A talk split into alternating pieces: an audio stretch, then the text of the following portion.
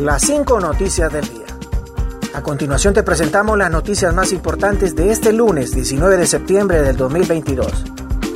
Junta nominadora de la Corte Suprema de Justicia elige a su junta directiva.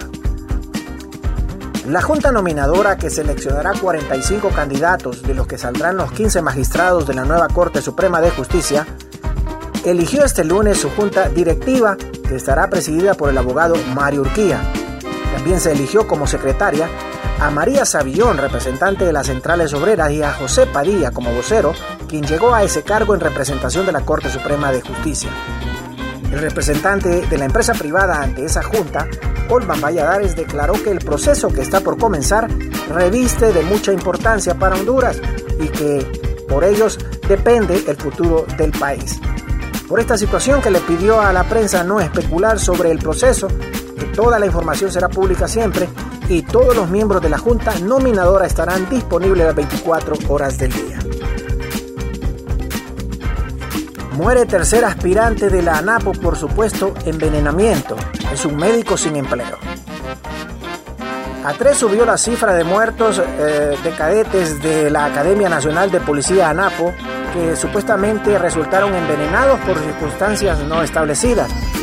La nueva víctima es Kevin Mejía Sánchez, un médico desempleado aspirante a oficial de Policía Nacional que permanecía hospitalizado pero no resistió. Mejía era padre de una niña y se sometió a una diálisis debido a que no le funcionaban su hígado ni riñones según familiares. Los médicos lograron despertarlo pero no reaccionaba. Estaba inconsciente y con pocas posibilidades de vida según su madrastra que brindó declaraciones a un medio radial. Se estableció que todavía hay 16 aspirantes internos en el hospital militar y otros 16 en el hospital San Jorge, quienes se debaten entre la vida y la muerte. Anteriormente, se había reportado la muerte de los aspirantes a policía Jairo Josué Martínez y Ronald Cuello. Las autoridades aún investigan este hecho. Continuamos con las noticias en las 5 noticias del día. Potente sismo sacude a México en aniversario de dos devastadores terremotos. Un sismo de 7.4 de magnitud sacudió este lunes el centro de México, con balance de un fallecido justo cuando se conmemoraban dos poderosos terremotos dejaron miles de muertos en 1985 y de 2017, informaron las autoridades. Menos de una hora después de que se realizara un simulacro de terremoto como parte de la conmemoración de los eventos, un fuerte temblor desató el pánico en varios sectores de la capital y otros estados del centro del país. Una persona falleció por la caída de una barda o un muro de un centro comercial en Manzanillo, estado de Colima, señaló en Twitter el presidente Andrés Manuel López Obrador.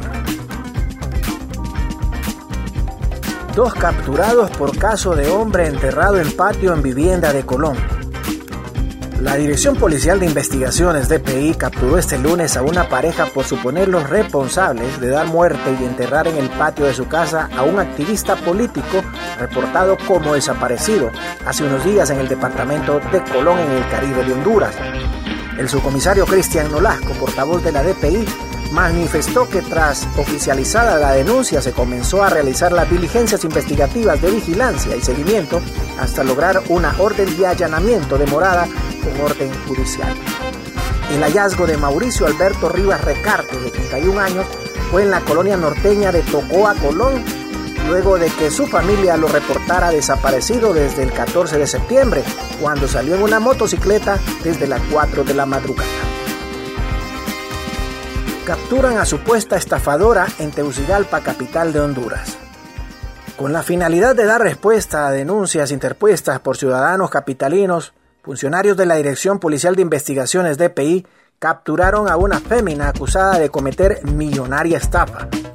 Tras darle seguimiento y vigilancia durante varios días, agentes asignados a la Unidad Nacional Antisecuestro requirió a la imputada inmediaciones eh, de un hotel en el Boulevard Suyapa de Tegucigalpa.